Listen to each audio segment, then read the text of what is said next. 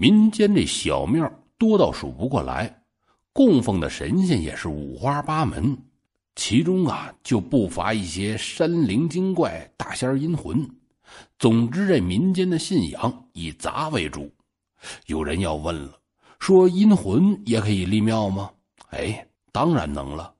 您想想，这山灵精怪，各种上了年头的动物显化之后，尚可受人香火，这阴魂怎么就不能了呀？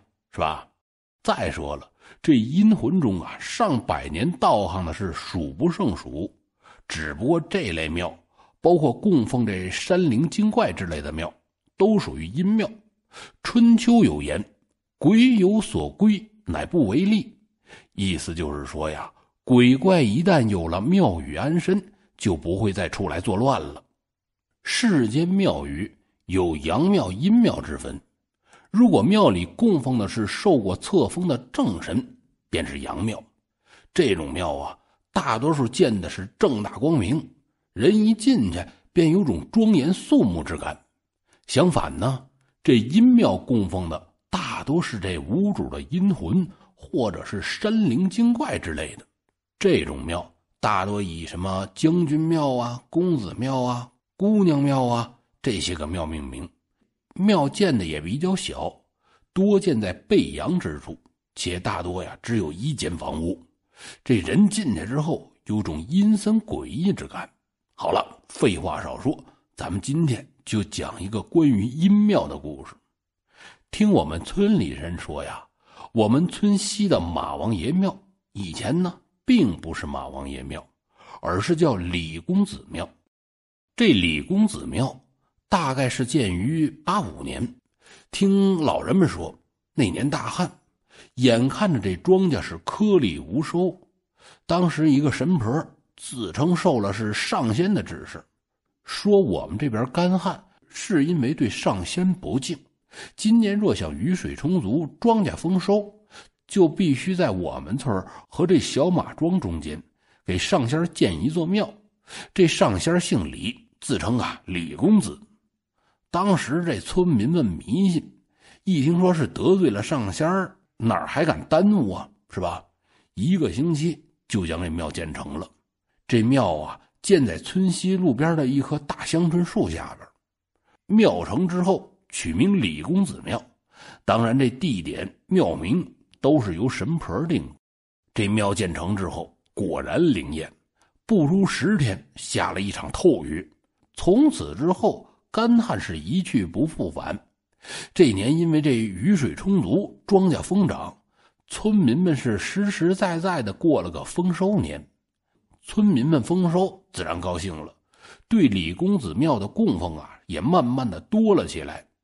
本来供奉变多是件好事可是慢慢的，这人们就发现，只要从李公子庙前走过，就必须拿着香炉进去拜一下，才能顺利通过。如果不进去拜，就一定不顺利。不是自行车带闸了，就是起旋风，围着人转圈更有甚者，回去之后便高烧不退，必须去李公子庙上个大供，病才能好。慢慢的呀，村民们就摸清了这李公子的脾气了。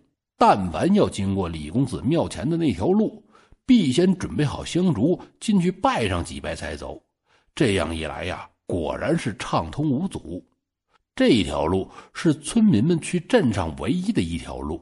有些村民一天要往返好几次，每次通过都必须拜一拜李公子，这样才能前行。久而久之，村民们都开始厌烦起来，但都啊敢怒不敢言。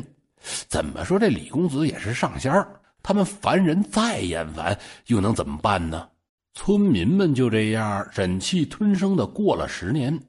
这九六年的时候，自村东来了一个老乞丐。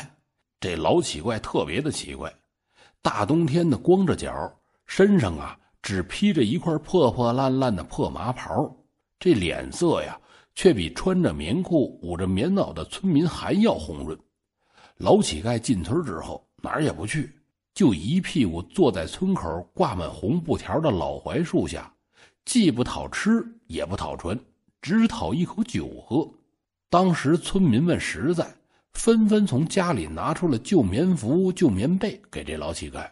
可是老乞丐头也不抬，对村民们就说了：“说你们要是看俺可怜呐，就施舍几口老酒给俺；你们要是舍不得呢，俺也不强讨，只求安静的在这老槐树下睡上一晚，与老友叙叙旧就行。”这老乞丐说的话呀，虽然让人摸不着头脑，但是还是有好心的村民回家取了些自家酿的高粱酒。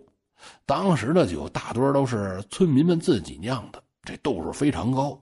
老乞丐一看到酒，是口水直流。那村民呢也实在，用装香油的塑料壶，哎，一般都是两斤装的，装了满满的一壶高粱酒。老乞丐接过这壶酒，也不客气，拧开壶盖是咕咚咕咚，哎，就对着这壶口喝了起来。没用两分钟，这壶中的酒是喝了个精光。老乞丐这喝法可把村民们吓坏了。要知道啊，这高度数的白酒喝的太多是容易醉死的。这时候拿酒的那个村民也有点后怕了。这老乞丐喝完之后，似乎看出了众人的担心，打了个饱嗝，对这村民笑呵呵的就说了：“哎，老头俺呐没别的本事，但是喝酒一饮十斤 还是没问题的。”这二两小酒对俺来说，呵 呵小菜一碟儿。村民们都以为这老乞丐喝醉了，说的是醉话。这一喝十斤，嗨呀，打死他们，他们都不信。老乞丐见村民们不信，对之前拿酒的那个村民就说了：“说你家粮仓房梁上是不是还挂着二十斤白酒啊？如果你同意，俺就替你喝十斤，怎么样啊？”那村民呐，怕老乞丐喝死，不敢去拿，跟这老乞丐就说：“哎呀，是有二十斤白酒挂在俺家的这粮仓房梁上，不过你要是喝呀，得自己想办法，俺可不敢去给你拿去。你也不能去俺家喝，万一你要出点啥事儿，俺可担待不起。”这老乞丐就说了：“嗨，既然你同意，哎，那就好办。先说好啊，俺凭本事喝了你的酒。”你可不行，怪俺。这村民点头同意，表示老乞丐只要不进他的家，房梁上的酒是随便他喝。老乞丐呵呵一乐，用手拍了拍老槐树，然后啊，对着这老槐树是念念叨叨念叨了一番，接着冲老槐树吹了一口气儿，紧接着呢，又在这老槐树的树身上用手画了一个小圈儿。这时候，奇怪的事就发生了，一股液体从这小圈中窜了出来。老乞丐见此是嘿嘿一笑，躺在地上，张着嘴就开始喝了。村民们凑近一闻，嗨，正是高粱酒的味道。老乞丐就这么躺着，咕咚咕咚，一直喝了十分钟，那个小圈才不往外窜酒。这时候，老乞丐好像喝饱了。醉眼朦胧的拍着那个村民的肩膀，就说：“哎，喝了你的酒，呃，俺也不亏待你。俺在你仓库的房梁上啊，放了一百块钱，你呀，你你自己回去取吧。俺只管一天啊，明天丢了，俺就不管了。”老乞丐刚才录的这手啊，早已惊呆了众人，再加上这老乞丐不怕冻。村民们就知道了是遇到高人了，立马对他是尊敬了起来。此时他说的话呀，那个村民自然是深信不疑，匆匆忙忙跑回家，果然见这房梁上放了一百块钱。等他拿了钱想还给这老乞丐时，老乞丐早躺在槐树下是呼呼大睡了，任这村民怎么叫都叫不醒。要不是他响彻云霄的呼噜声，哼，村民们还以为他睡死过去了呢。这老乞丐一觉睡到第二天中午才醒，期间村民给他准备的饭呢，还摆放在地上，一丝未动。老乞丐睡醒之后，伸了个大大的懒腰，便迈步向村西走去。有着眼尖的村民就看见了，忙上前问老乞丐干啥去。这老乞丐爽朗一笑，就说了。嗨，酒也喝饱了，老朋友也见到了，再待在这儿啊也没啥事儿了啊！我要去镇上找另一个老朋友。那村民也是个热心肠，一听老乞丐要经过这李公子庙，便让老乞丐等一下。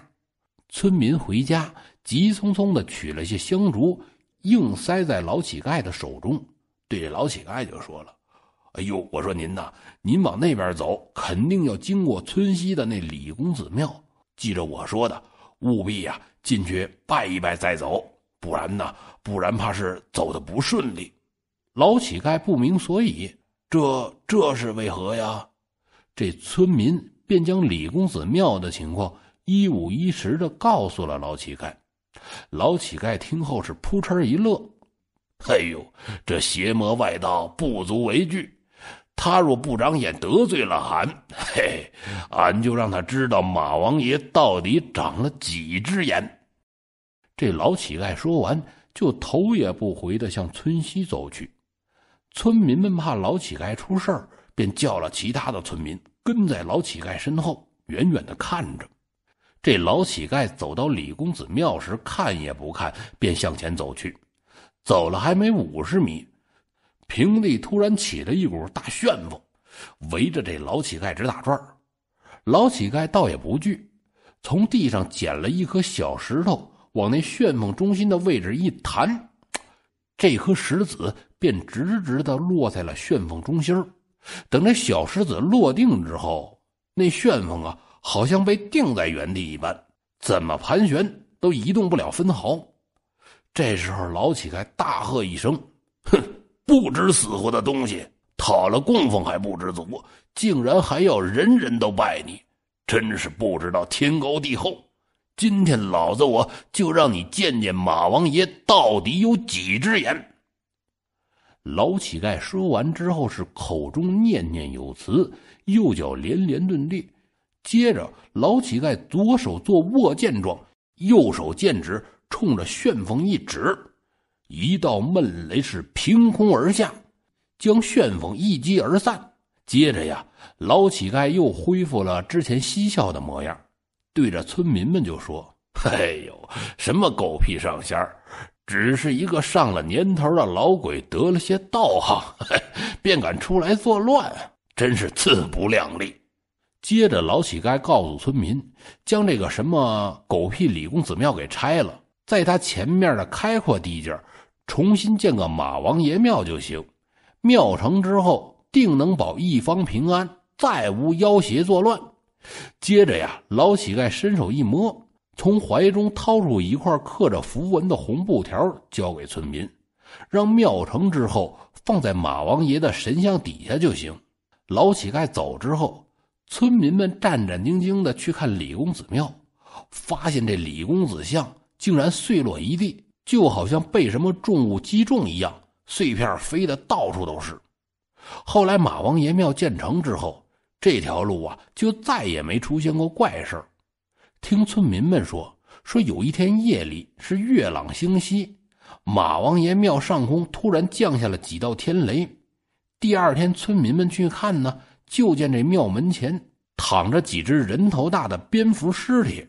这些蝙蝠全身长满了红毛，牙齿竟然有三厘米之长。这些蝙蝠啊，虽然已经死了。但给人的感觉还是恐怖异常。好了，各位，今天的故事就讲到这儿，咱们下期节目见。